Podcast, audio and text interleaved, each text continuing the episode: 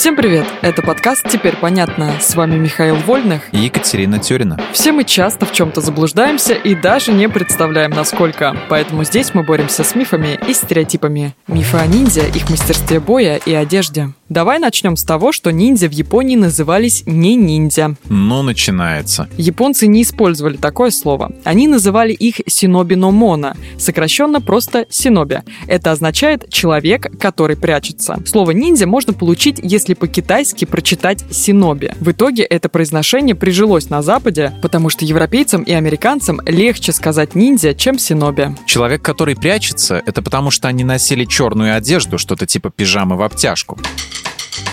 А вот это миф. Это в современной культуре ниндзя психи в черных пижамах и балаклавах, размахивающие руками и кричащие «кия». Настоящие синоби так, естественно, не одевались. Типичный ниндзя, отправляясь на миссию, скорее всего, выглядел как обычный крестьянин. Они надевали поношенную накидку, закрывали лицо тканевым капюшоном. А еще маскировались под жрецов, артистов, прорицателей, торговцев, ронинов, монахов. Да и свободную одежду они любили. Под ней легко спрятать оружие. А драться удобно в широкой накидке? Ниндзя же были первоклассными воинами, мастерами всех боевых искусств, асами, которые могут уложить даже самого тренированного громилу в два счета.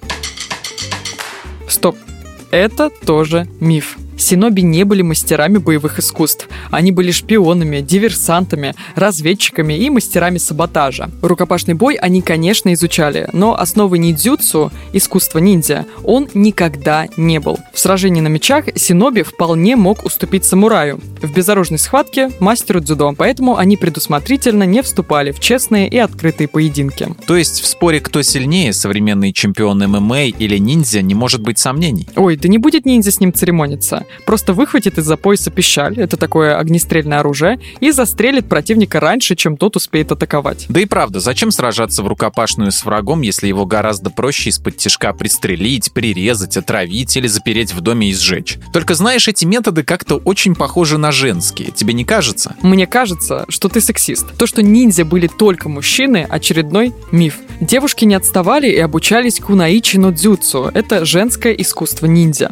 Вот это прикол. Их основной задачей был шпионаж. Девушки притворялись гейшами, проститутками, служанками, артистками и музыкантшами, чтобы втираться в доверие к знатным самураям, а затем подслушивать и подглядывать за ними. При необходимости могли отравить или заколоть свою цель. И поскольку женское обаяние – страшная сила, красивой девушке люди выбалтывают секреты охотнее, чем мужчинам. А красивым мужчинам как будто не выбалтывают. Теперь мне кажется, что это ты сексистка. Все мне с тобой понятно.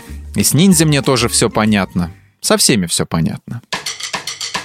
В этом выпуске мы использовали материал Дмитрия Сашко и благодарим автора за классное разоблачение популярных мифов. Полная версия текста на сайте Лайфхакера. Подписывайтесь на подкаст «Теперь понятно», ставьте ему лайки и звездочки. Новая порция разоблачений уже на подходе.